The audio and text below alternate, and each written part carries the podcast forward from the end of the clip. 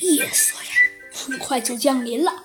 小鸡墩墩和猴子警长的目标啊，锁定了那个仍然在亮着的方块大楼上。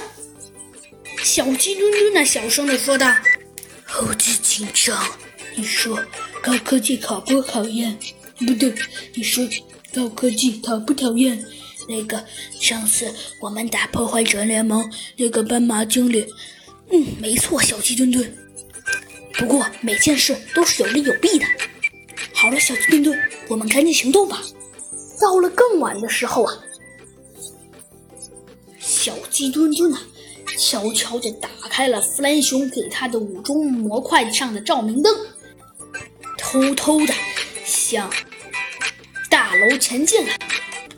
他们躲在了大楼上的草堆后面，观察敌情。警长发现外面有一些乌鸦士兵，他们好像也不太想当保安。可猴子警长刚要走上前去，只见那一个声音传了过来：“然然，哪哪来的一只猴子和乌鸦？”我我我我要汇汇汇汇报老老大！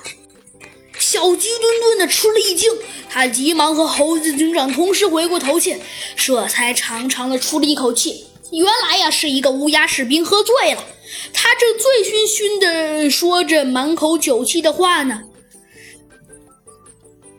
说着这些呀，猴子警长走上前去，对其中的一个乌鸦士兵说道：“你好。”我们是救你们离开这里的。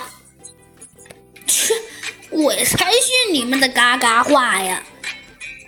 其中一个乌鸦士兵有些不耐烦的说道：“切，我们被你们这种人骗多了，才不信你们说的这种这种骗人的话呢！”